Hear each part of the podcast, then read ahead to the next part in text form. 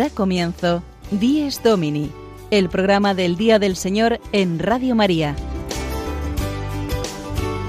Un espacio dirigido por el Padre Mario Ortega.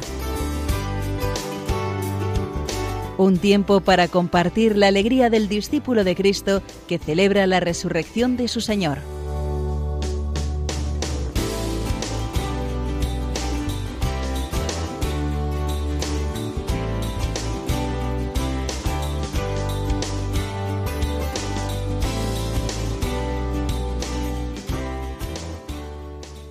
Buenos días y feliz día del Señor, queridos amigos, que madrugáis para compartir con nosotros este tiempo radiofónico que nos ayuda a vivir desde la fe, la esperanza y la caridad un domingo más.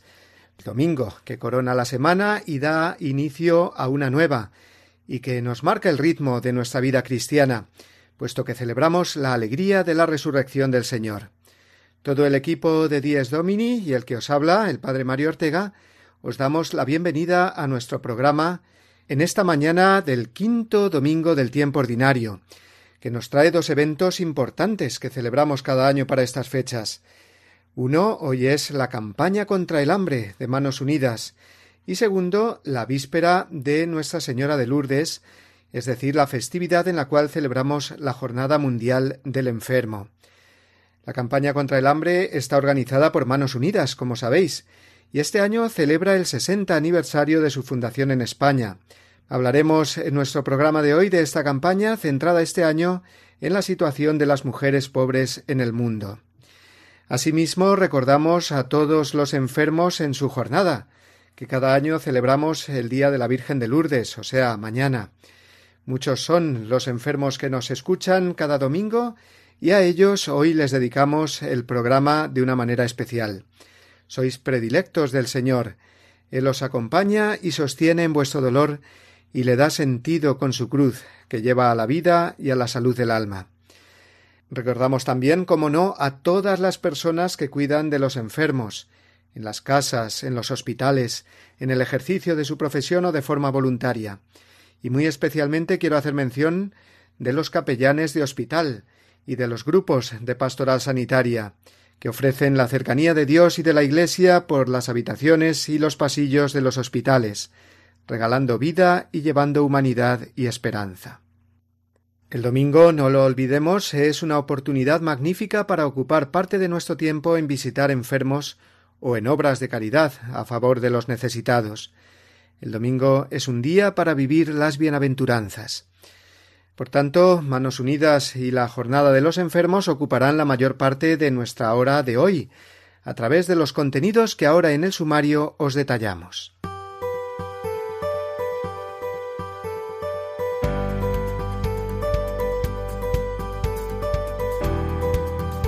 A la reflexión inicial de cada semana seguirá la actualidad desde Roma, la noticia destacada del Papa esta semana. Lo de la mano de nuestros amigos de Ron Reports. Seguidamente será el momento para acercarnos a la palabra de Dios de la mano de nuestra biblista Sonia Ortega, y como hoy en la primera lectura de la misa aparecen los serafines que contempló el profeta Isaías, hablaremos de los ángeles y su continua presencia en la Biblia. Después tendremos, como cada semana, al padre Julio Rodrigo, que desde su parroquia nos ilustrará con una nueva anécdota que nos hace más cercana a la vivencia de la fe. Y para finalizar, la entrevista de la sección Firmes en la Fe. Hoy el padre Juan Francisco Pacheco nos trae el testimonio de un asiduo peregrino a Lourdes, primero como hospitalario y ahora como enfermo.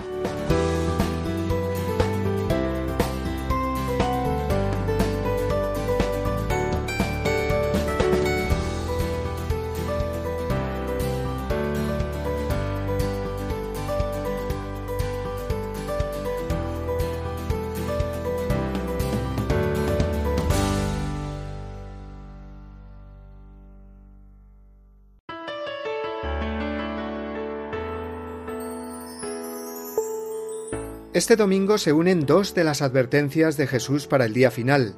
Tuve hambre y me disteis de comer, estuve enfermo y vinisteis a verme, ya que celebramos hoy la campaña contra el hambre de Manos Unidas y la víspera de la Jornada Mundial del Enfermo. Con sus milagros, Jesús no pretende solo ni principalmente solucionar el problema concreto de unas personas, sino que quiere darnos a todos un signo, decirnos cuáles son los caminos del Evangelio, los caminos que han de recorrer sus discípulos. Y con esta intención Jesús sacia el hambre de una multitud, con el milagro de la multiplicación de panes. Hace lo que los hombres no pueden hacer, pero a continuación dice a sus discípulos, Dadles vosotros de comer. Con el milagro nos está dejando un claro mensaje, que nadie quede sin el alimento necesario. Dad de comer. Dad de lo que tenéis, incluso de lo que tanto os sobra en muchos países con abundancia. Hoy es la campaña contra el hambre y por tanto el día de colaborar con manos unidas, sabiendo que está Él en cada persona hambrienta. Tuve hambre y me disteis de comer. Jesús está en quienes pasan hambre y también está en cada persona enferma.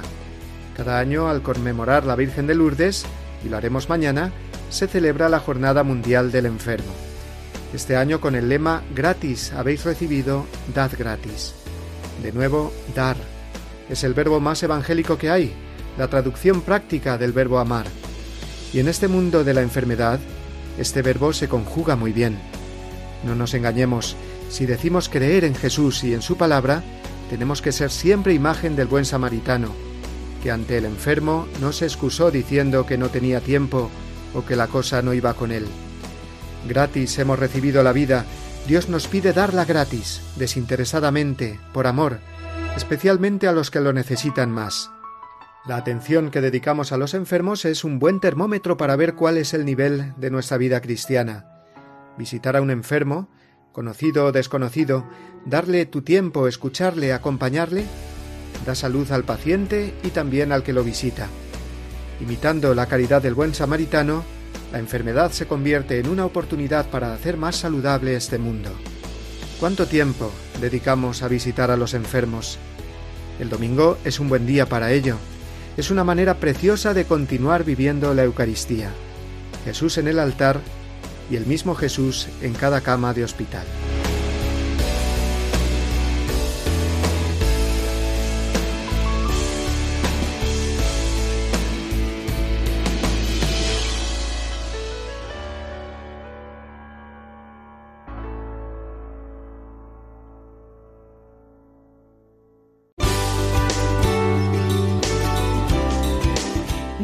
Domini, el programa del Día del Señor en Radio María. Un tiempo para compartir la alegría del discípulo de Cristo que celebra la resurrección de su Señor.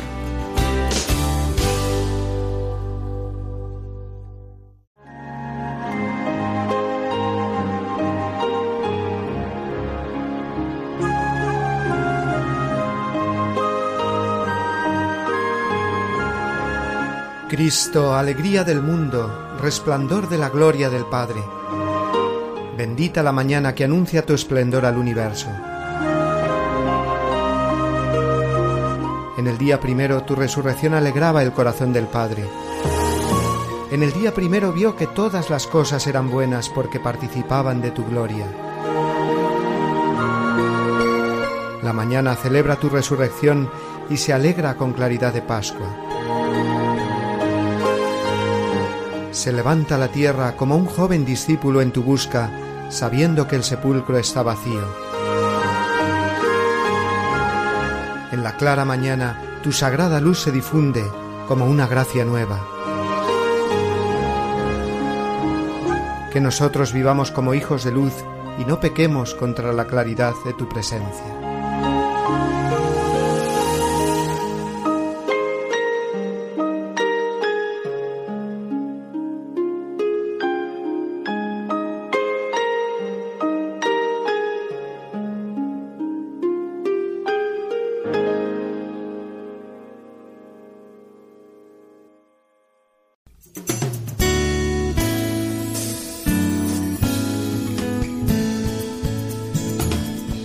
Desde Roma, la noticia semanal desde la ciudad eterna.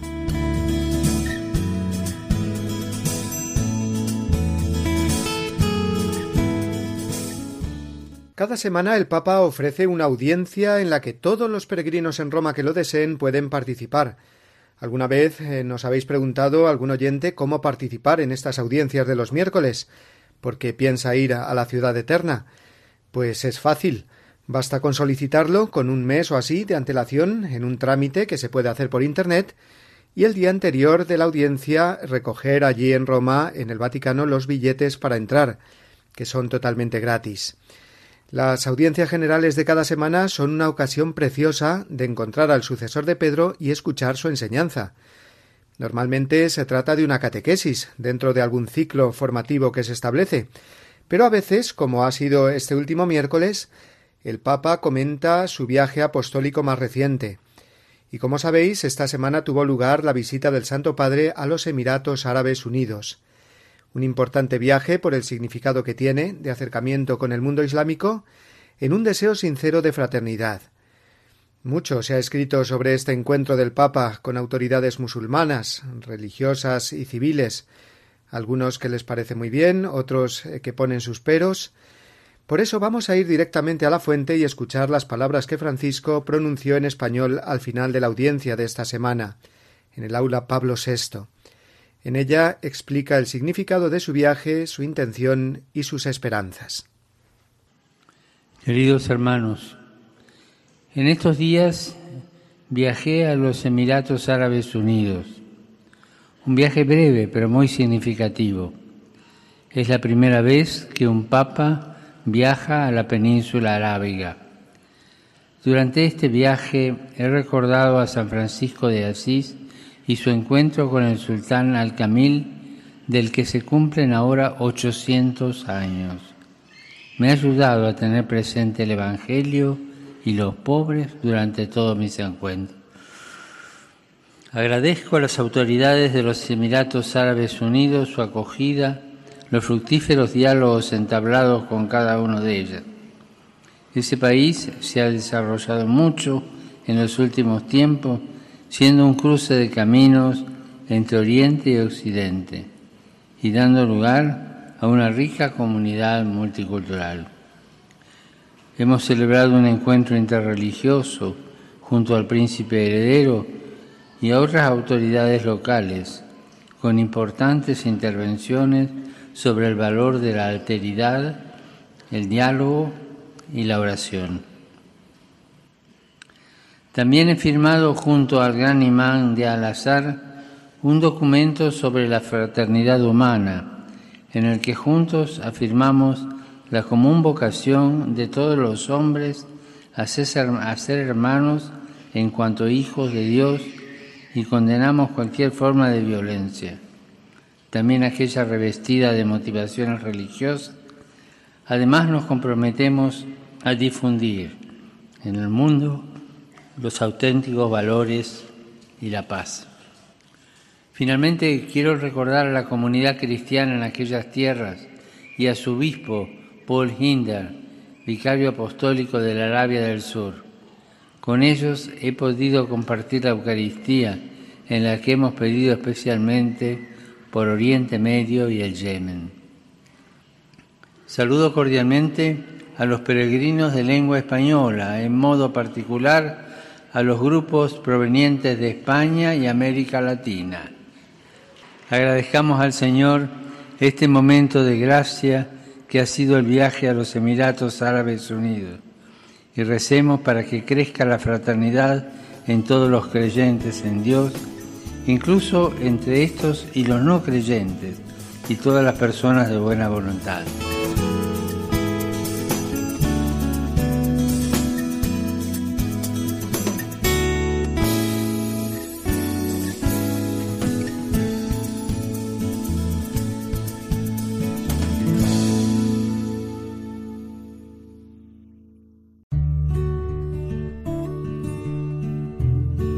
Toda la vida del hombre y todo su tiempo deben ser vividos como alabanza y agradecimiento al Creador. Pero la relación del hombre con Dios necesita también momentos de oración explícita, en los que dicha relación se convierte en diálogo intenso, que implica todas las dimensiones de la persona. El día del Señor es, por excelencia, el día de esta relación, en la que el hombre eleva a Dios su canto, haciéndose voz de toda la creación. De la exhortación Dies Domini de San Juan Pablo II.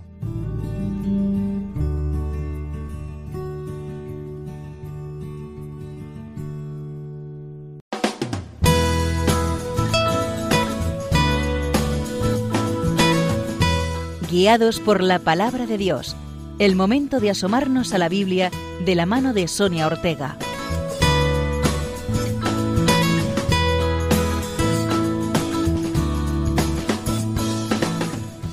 Buenos días, queridos oyentes de Radio María. En nuestra sección de hoy vamos a tratar el tema de los ángeles en la Sagrada Escritura. Cuando el libro del Génesis nos dice que Dios creó el cielo y la tierra, está haciendo referencia al mundo celeste. Dios creó el mundo terrestre y también el mundo celeste, que por no ser material es invisible a nuestros ojos. El mundo celeste está formado por los ángeles, seres de naturaleza espiritual, espíritus puros. La palabra ángel significa mensajero. Por lo tanto, los ángeles son los mensajeros de Dios, porque contemplan constantemente el rostro de mi Padre que está en los cielos, dice San Mateo. El Catecismo de la Iglesia Católica dice que la existencia de seres espirituales es una verdad de fe. El testimonio de la Escritura sobre los ángeles es tan claro como la unanimidad de la tradición. Tanto en el Antiguo como en el Nuevo Testamento, los ángeles juegan un importante papel en la vida de los hombres. Un ángel interviene para pedir el sacrificio de Isaac. Detente, le dijo el ángel a Abraham.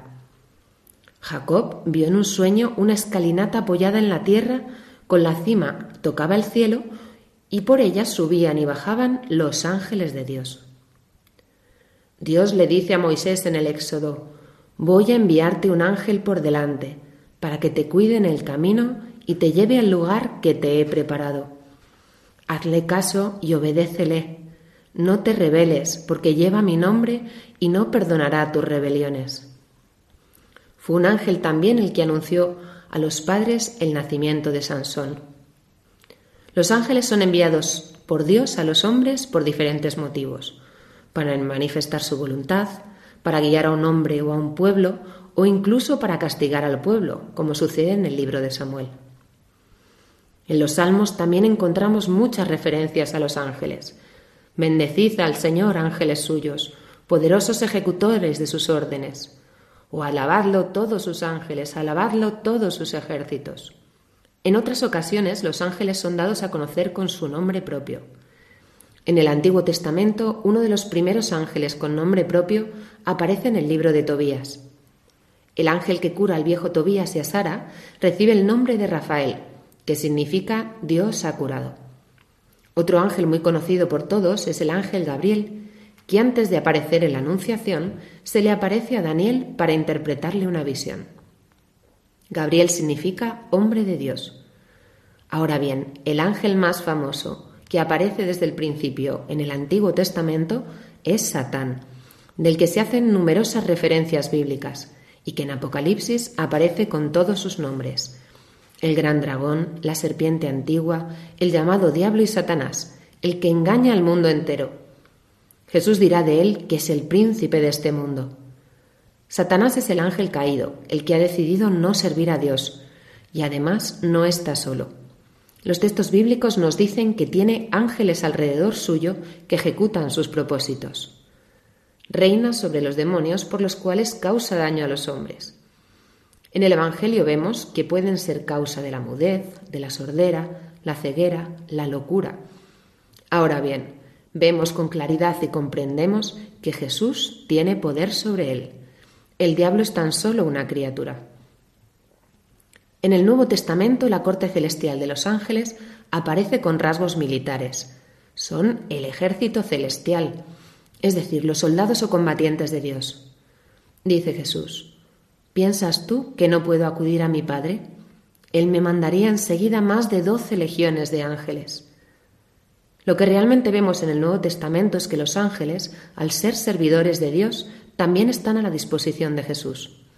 Su concepción y su nacimiento son anunciados por ángeles. Recordemos al ángel Gabriel en la Anunciación, y a los ángeles que anuncian a los pastores el nacimiento del Hijo de Dios. También es un ángel el que se le aparece a José en sueños para que huya a Egipto ante el peligro de Herodes. El relato sinóptico de las tentaciones en el desierto habla de ángeles que servían al Señor. Otro ángel muy significativo es el que aparece en el relato de la pasión según San Lucas, y que en el huerto de los olivos confortaba al Señor. Todos los evangelistas informan de ángeles que aparecieron la mañana de Pascua junto al sepulcro del Señor. Según los sinópticos, son los ángeles los que anuncian a las mujeres que el Señor ha resucitado. San Mateo es más explícito, pues nos indica que el día de la resurrección tembló la tierra y un ángel bajó del cielo, corrió la piedra y se sentó encima. Su aspecto era de relámpago y sus vestidos blancos como la nieve. Tras la ascensión del Señor al cielo, los ángeles ayudarán a los discípulos cuando estén en necesidad. Por ejemplo, un ángel abre las puertas de la prisión en la que los jefes judíos han encerrado a los apóstoles y los libra. También es un ángel el que saca en otra ocasión a Pedro de la cárcel y cuando la nave en la que va Pablo a Roma amenaza con hundirse, es un ángel el que inspira valor a Pablo y le anuncia que todos se salvarán. Los ángeles también intervienen en la vida de la Iglesia. Fue un ángel el que reunió a Felipe con un ministro de la reina de Etiopía, al que terminó explicando las escrituras y bautizando. Y es que la carta a los hebreos nos dice, ¿es que no son todos espíritus servidores, enviados en ayuda de los que han de heredar la salvación?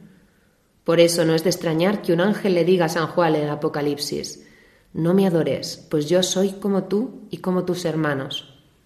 Los ángeles son criaturas, son compañeros de los hombres. El Apocalipsis, último libro de la Biblia, es sin duda el libro que más nos hablará de los ángeles. Feliz domingo.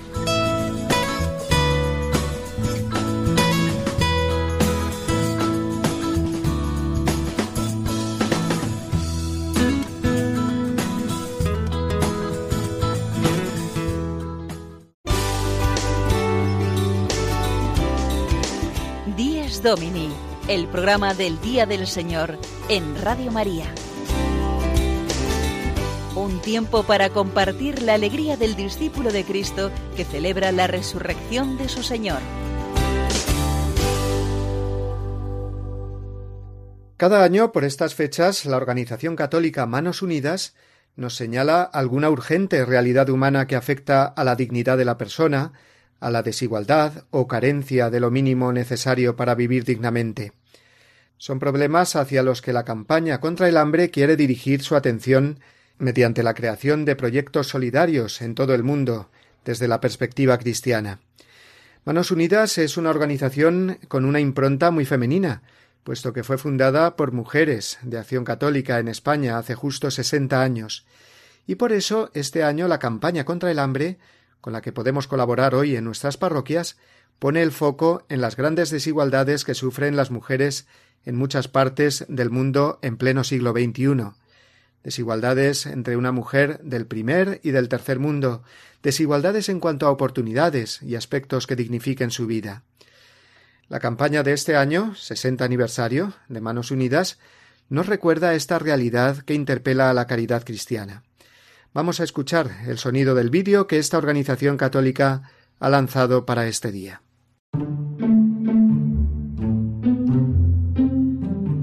Declaramos la guerra al hambre.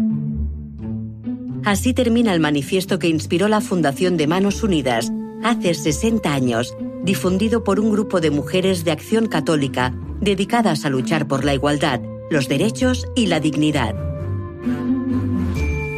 Queremos que este año sea un homenaje a esas mujeres y a su coraje, que hoy nos sigue inspirando. Y un homenaje también a todas las mujeres, a las que padecen, a las que sufren desigualdad y marginación, a las víctimas de la violencia y a las que luchan por el futuro. Mujeres fuertes que cada día trabajan impulsadas por el deseo de acabar con el hambre y la pobreza. Por ellas alzamos la voz, por su dignidad, por sus derechos, por la dignidad y los derechos de todos. Hoy, aunque los avances hacia la igualdad son más que evidentes, la mujer sigue padeciendo discriminación, violencia, exclusión.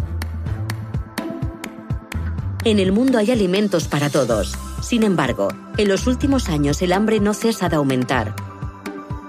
Nos lo dice la FAO. 821 millones de personas padecen hambre. El hambre condiciona la vida presente y futura de millones de personas. Más de 19 millones de niños nacen anualmente con bajo peso por la desnutrición de sus madres. Casi la mitad de las mujeres embarazadas en los países en desarrollo sufren anemia. Esta es una de las principales causas de muerte durante el parto. El acceso a la alimentación es un derecho humano fundamental y una prioridad desde hace 60 años en los proyectos de Manos Unidas. La discriminación de la mujer comienza en la escuela. Cada año de estudio y formación es para la mujer un paso adelante en el camino de la igualdad. En Manos Unidas trabajamos para que niños y niñas tengan las mismas oportunidades de acceso a todos los niveles educativos. Pero también apoyamos proyectos de alfabetización y capacitación de mujeres adultas. Al aumentar su formación, aumentan también sus recursos y oportunidades, y con ello las de sus hijos. Aunque la mujer tiene un papel clave en la mejora del estado de salud de las familias y las comunidades, el acceso a la atención sanitaria en igualdad de condiciones para hombres y mujeres es todavía una asignatura pendiente en muchos países del mundo. Por eso apoyamos numerosos proyectos en este campo. Centros de salud, campañas de vacunación, formación y fomento de hábitos saludables. En muchos países del mundo, las mujeres son las verdaderas responsables de sacar adelante a la familia. Son una pieza fundamental en el desarrollo de sus comunidades. En Manos Unidas, promovemos iniciativas que favorezcan la participación de las mujeres en la toma de decisiones e impulsamos cooperativas de ámbito local que ofrezcan oportunidades y estabilidad a familias y comunidades. Todavía, en muchas partes del mundo, la mujer está lejos de tener los mismos derechos que el hombre. Es víctima de la discriminación, los malos tratos, la violencia. Las mujeres y niñas siguen siendo mayoría entre la población más pobre, excluida y vulnerable. Manos Unidas trabaja para estar cerca de estas mujeres y transmitir a nuestra sociedad las iniciativas, los proyectos, el trabajo y el espíritu creativo y de lucha de las mujeres que contribuyen al desarrollo y a la transformación de sus familias y comunidades. En el siglo XXI, en la ONG de la Iglesia Católica de España para el Desarrollo, seguimos trabajando al lado de las personas más vulnerables, con el mismo espíritu y fuerza de nuestras fundadoras. Creemos en la igualdad y la dignidad de las personas. ¿Y tú? colabora con Manos Unidas.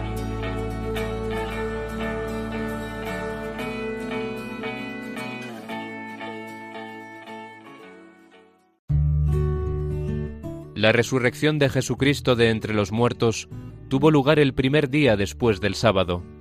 Aquel mismo día el resucitado se manifestó a los dos discípulos de Emaús. Ocho días después Jesús se apareció y se hizo reconocer por Tomás. También era domingo, el día de Pentecostés, día del primer anuncio del Evangelio y los primeros bautismos. De la exhortación Dies Domini de San Juan Pablo II. Vamos adelante. Seguir la voz de un latido y vivir con el compromiso de la ayuda y de la entrega. Vendaval de esperanza y solidaridad con el reto de ser aire puro en las trincheras. Igualdad, comprensión, hermandad, convicción, libertad, tú y yo.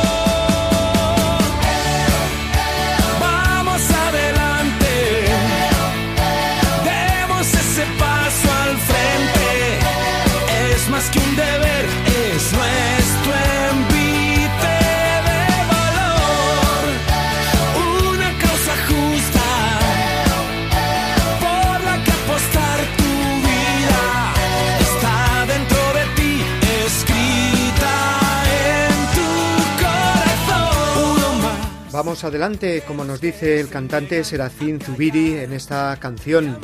Es domingo y es un día para vivirlo con esperanza, con la esperanza que nos da Cristo resucitado y el encuentro con los hermanos en la Eucaristía Dominical. También hoy, como sabéis, es un día especialmente dedicado a los enfermos, puesto que mañana celebramos la Virgen de Lourdes y es la Jornada Mundial del Enfermo. En ello nos vamos a centrar en lo que nos queda de programa empezando por el ámbito más cercano a nosotros en nuestra vida cristiana. Y para ello vamos a escuchar ahora al padre Julio Rodrigo, que como cada semana nos ofrece su anécdota semanal.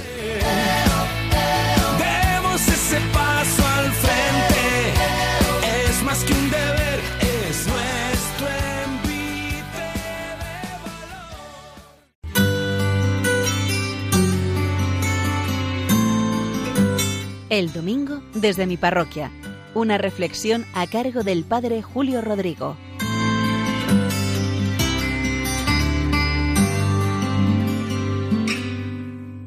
Muy buenos días a todos y muy buen domingo también. Un domingo más les hablo desde mi parroquia de Boadía del Monte, aquí en Madrid. Y hoy me gustaría contarles algo que me sucedió hace pocos días. Yo visité a una señora que ya no vive en nuestra parroquia, vivía aquí y aquí cuidó a su marido enfermo de Alzheimer. Lo cuidó hasta que murió, además muy ejemplarmente, jamás la oí quejarse. A lo sumo alguna vez me comentaba que estaba cansada. Yo visitaba a este señor, era un buen cristiano, tanto él como su esposa. Al principio le daba la comunión, pero debido a la enfermedad, como iba avanzando y ya no podía tragar, no podía recibir la comunión, al final las visitas eran simplemente rezar con estos señores, darles la bendición y después estar un ratito con ellos, tomarme un café y charlar con ellos. Tras el fallecimiento, esta señora marchó a Madrid. Tras el fallecimiento, claro está, del enfermo de Alzheimer.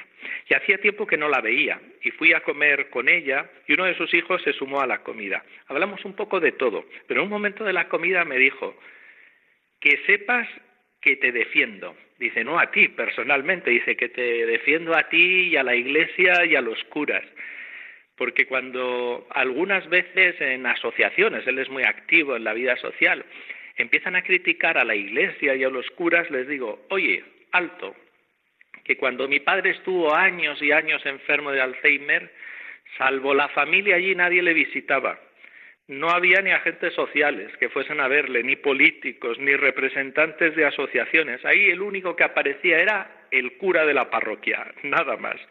A mí me alegró escuchar esas palabras porque vi que este señor valoraba esas visitas y que habían llegado a su corazón y seguro que en ellas había visto un reflejo del amor de Dios, que como tantas veces nos dice el Papa Francisco, siempre va al encuentro de todos, con afecto, con ternura, con perdón.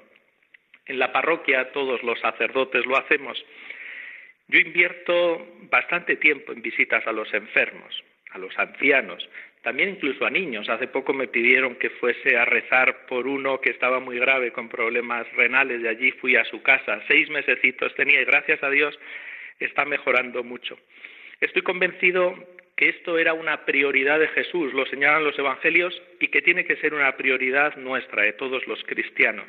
El Señor curaba a muchos enfermos, nosotros no podemos hacerlo, solo invocarle a Él para que los cure, pero sí que podemos acompañar a todos los enfermos y ancianos, sin prisas, consolándoles, aliviándolos, alegrándolos, rezar con ellos, llevarlos si lo solicitan los sacramentos, especialmente la Eucaristía. Es una alegría para ellos, siempre me lo dicen, pero también para nosotros, que todos sabemos lo que nos dijo el Señor, que siempre hay más alegría en dar que en recibir. Pues nada más, un feliz domingo a todos.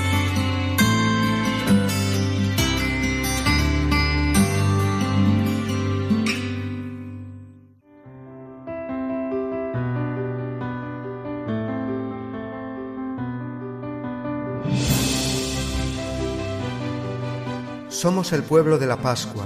Aleluya es nuestra canción. Cristo nos trae la alegría, levantemos el corazón. El Señor ha vencido al mundo, muerto en la cruz por nuestro amor, resucitado de la muerte y de la muerte vencedor. Él ha venido a hacernos libres con libertad de hijos de Dios. Él desata nuestras cadenas, alegraos en el Señor. Sin conocerle, muchos siguen rutas de desesperación. No han escuchado la noticia de Jesucristo Redentor. Misioneros de la alegría, de la esperanza y del amor, mensajeros del Evangelio, somos testigos del Señor.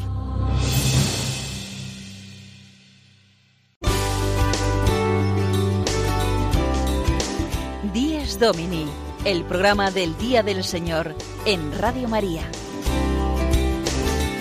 Un tiempo para compartir la alegría del discípulo de Cristo que celebra la resurrección de su Señor.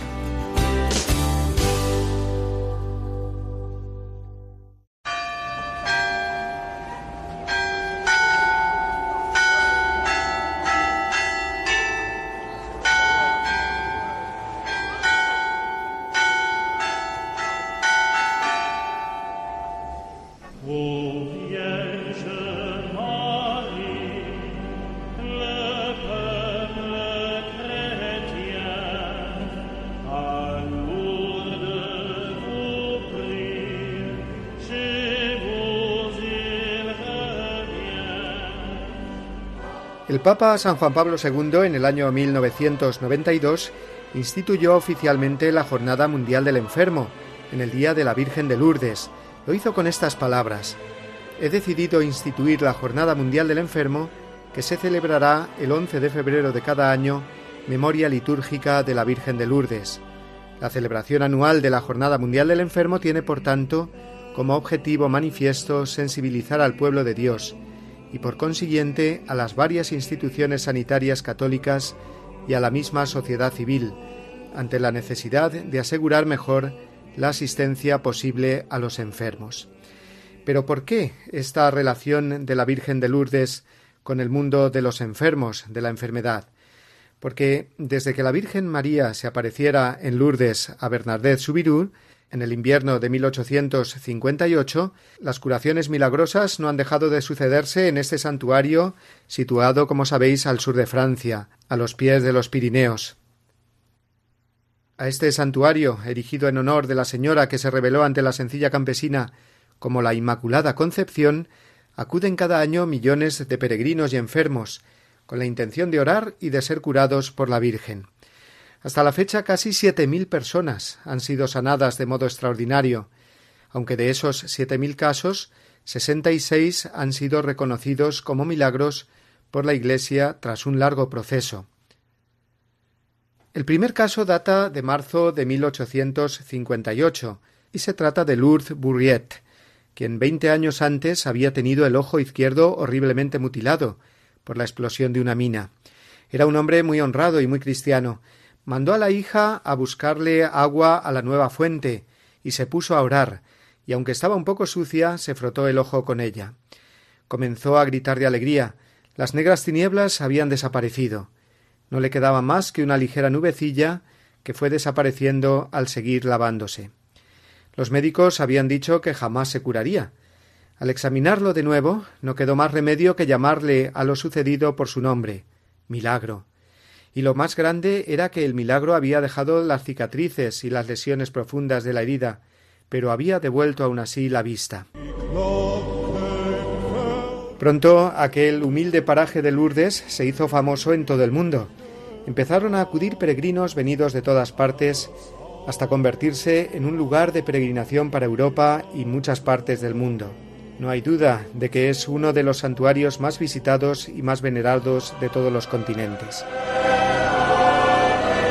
y en él la maternidad de la Virgen se hace especialmente visible, ya que no solamente tiene ese cuidado con los enfermos por la salud física, sino sobre todo propicia esa curación espiritual, ese encuentro con Dios que mientras no lo tengamos supone en cada hombre un gran dolor espiritual.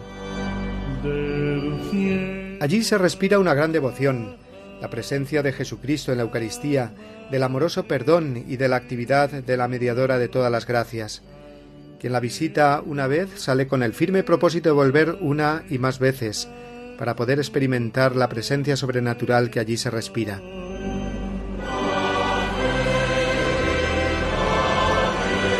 Seguro que la mayoría que nos escucháis habéis estado alguna o muchas veces en Lourdes. Vamos a darle gracias hoy, en este domingo que nos prepara para vivir la festividad de la Virgen de Lourdes, y vamos a recordar a todos los enfermos, los que allí acuden y los que no pueden acudir, para que encuentren en la Virgen esa madre que les proporcione el consuelo espiritual y, si es la voluntad de Dios, también la curación física.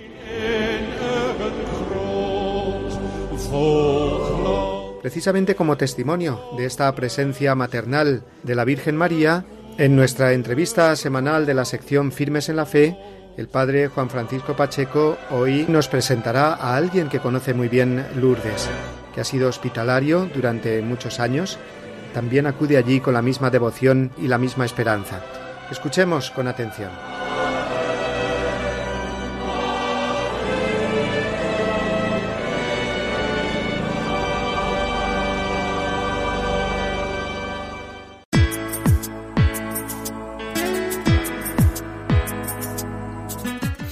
En la Fe, la entrevista de la semana de la mano del Padre Juan Francisco Pacheco.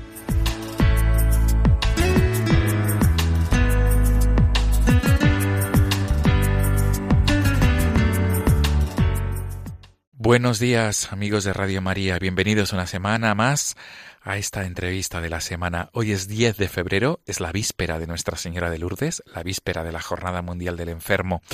Hoy queremos hablar con una persona que forma parte de la hospitalidad de Nuestra Señora de Lourdes, de la Archidiócesis de Toledo. Y además es una persona que ha participado como hospitalario y últimamente como enfermo en las peregrinaciones de la esperanza que organiza la Archidiócesis Toledana. Eh, nos trasladamos a través del hilo telefónico hasta la localidad de Casarrubios del Monte, en la provincia de Toledo, porque allí se encuentra Luis Pasero.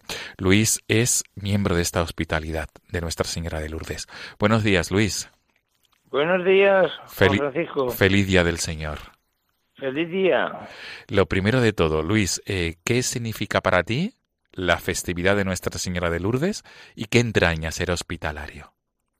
Bueno, ¿qué significa? Pues, pues todo un logro, un cúmulo de, de, felicidad, porque en Lourdes para mí es mi refugio, es mi alimento y es donde realmente me encuentro como persona.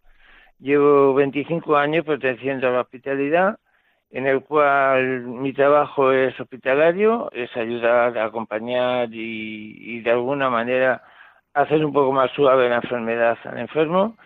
Mis tres últimos años han sido como enfermo, tengo cáncer y ahí estamos luchando. Gracias a Dios todo va muy bien, que bueno, pues iluminó al equipo médico que me lleva y cada día con más ganas de, de ir allí. De, bueno, no puedo estar ahora el día 11 de febrero, pero bueno, hay mucho trabajo que hacer aquí también y, nada, preparando pues la reunión que se realizará hoy en Sonseca junto con la jornada del enfermo y la pastoral de la salud. Qué bueno. Eh, Luis, eh, ¿qué te llevó a pertenecer a la hospitalidad de Nuestra Señora de Lourdes? Pues eh, debido a que la larga enfermedad de mi madre, 11 años, ella no pudo realizar esa ilusión, ese sueño, entonces se llamaba el tren de la esperanza, que le sonará a todos, pues yo decidí un día ponerme en contacto con la hospitalidad de Lourdes de Toledo y nada, realizarlo pues como un hospitalario, como he dicho antes. De eso hace ya 25 años, media vida de hospitalario. Y bueno, pues vas cogiendo vivencias, vas dándote cuenta que te ayuda a tu vida espiritual, a tu vida cristiana, a encontrarte con el Señor gracias a, a la Virgen Santísima y no es el medio único, pero es un medio más, un medio más que nos ofrece la Iglesia, que nos ofrece nuestra sociedad para mejorar y para vivir, para vivir la vida cristiana y vivir el Evangelio a través de, de, bueno, pues como he dicho otras veces, acompañar al enfermo o pensamos que acompañamos al enfermo y son ellos los que nos acompañan a nosotros.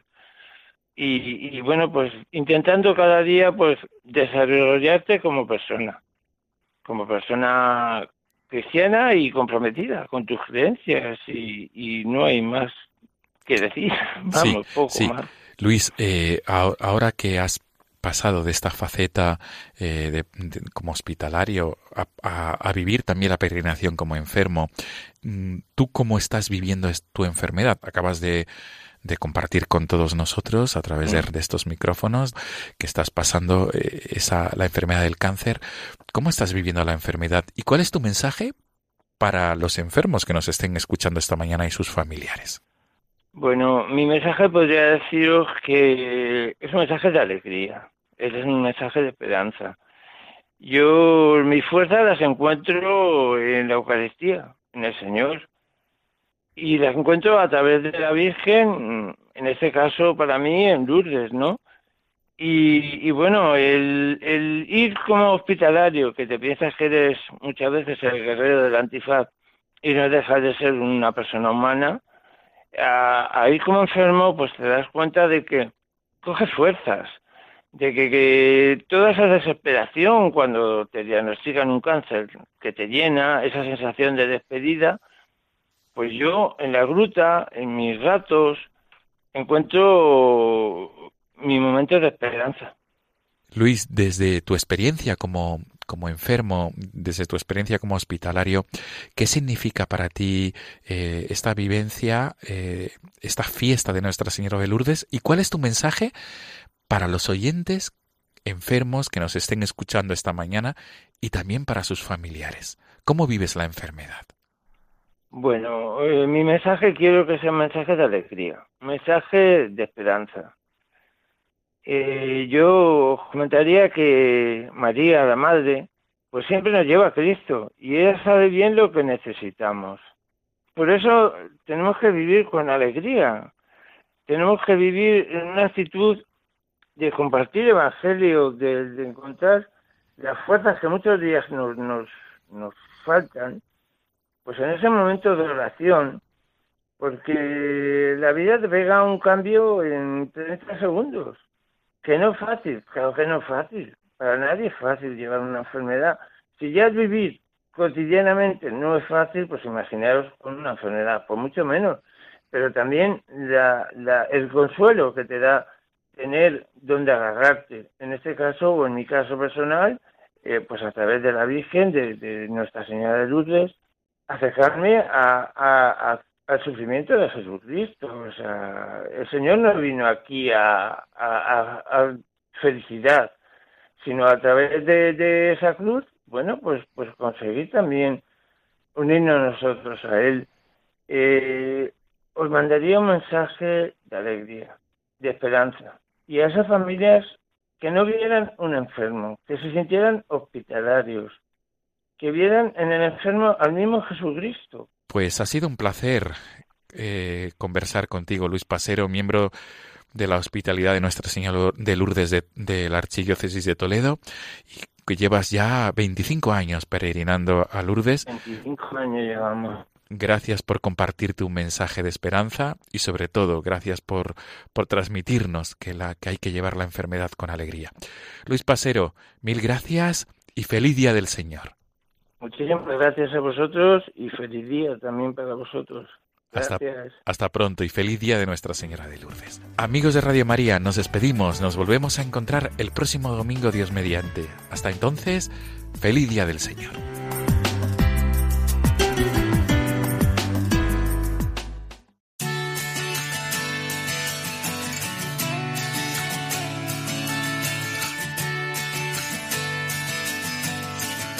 Con este testimonio de Luis Pasero y su experiencia como hospitalario en las peregrinaciones a Lourdes, entramos ya en los últimos eh, minutos de nuestro Dies Domini de hoy.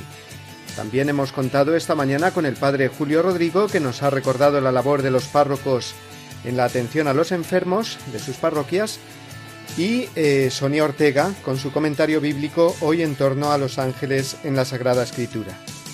La semana que hoy comienza con la campaña contra el hambre y que mañana continuará con la conmemoración de Nuestra Señora de Lourdes, como ya hemos recordado, es una semana en la que vamos a destacar dos santos muy relacionados con el amor, porque el día 14, el jueves, es el día de San Valentín, día de los enamorados. Lo recordamos ya para que no te olvides de tener un detalle para tu marido o tu mujer, para tu novio o novia, pero sobre todo para que agradezcamos todos a Dios el gran don del amor humano, que San Valentín quiso que fuera bendecido siempre con el sacramento del matrimonio. ¿Que qué hizo San Valentín para ser patrón de los enamorados? Pues eh, no tenemos muchos detalles de su vida, pero los suficientes para considerarlo patrón de los enamorados, porque fue un obispo de una antigua diócesis cercana a Roma en el siglo III, que antes de ser decapitado, porque murió mártir, dedicó gran parte de su ministerio a casar de forma clandestina, porque era el tiempo de las grandes persecuciones a la Iglesia, a muchas parejas cristianas. Por eso San Valentín bendecía el amor humano con el amor divino que une a los esposos a través de la gracia sacramental del matrimonio. San Valentín, el jueves, Día de los Enamorados, y el viernes celebramos otro santo que acogió y vivió la fuente infinita del amor, que es el corazón de Jesús. Se trata de San Claudio de la Colombière, cuya fiesta es el día 15. Es uno de los grandes promotores de la devoción al corazón de Jesús porque fue el director espiritual de Santa Margarita María de Alacoque, en Parelemonial. El corazón de Jesús, presente en el calendario esta semana en la figura de San Claudio Colombier, el viernes. Y presente también porque no lo olvidemos, celebramos durante todo este año el centenario de la consagración de España al corazón de Jesús. Si aún no has hecho tu peregrinación al Cerro de los Ángeles en Getafe, en Madrid, ya sabes que puedes hacerlo y obtener la gracia del año jubilar con motivo de este aniversario. Pues recordando los santos que celebramos esta semana, nos despedimos ya, queridos amigos, no sin antes enviaros desde aquí, como todas las semanas, una bendición enorme y deseando que paséis una semana muy feliz, con la alegría del Señor vivo y resucitado que vivimos especialmente y compartimos cada domingo. Hasta la semana que viene, amigos, si Dios quiere.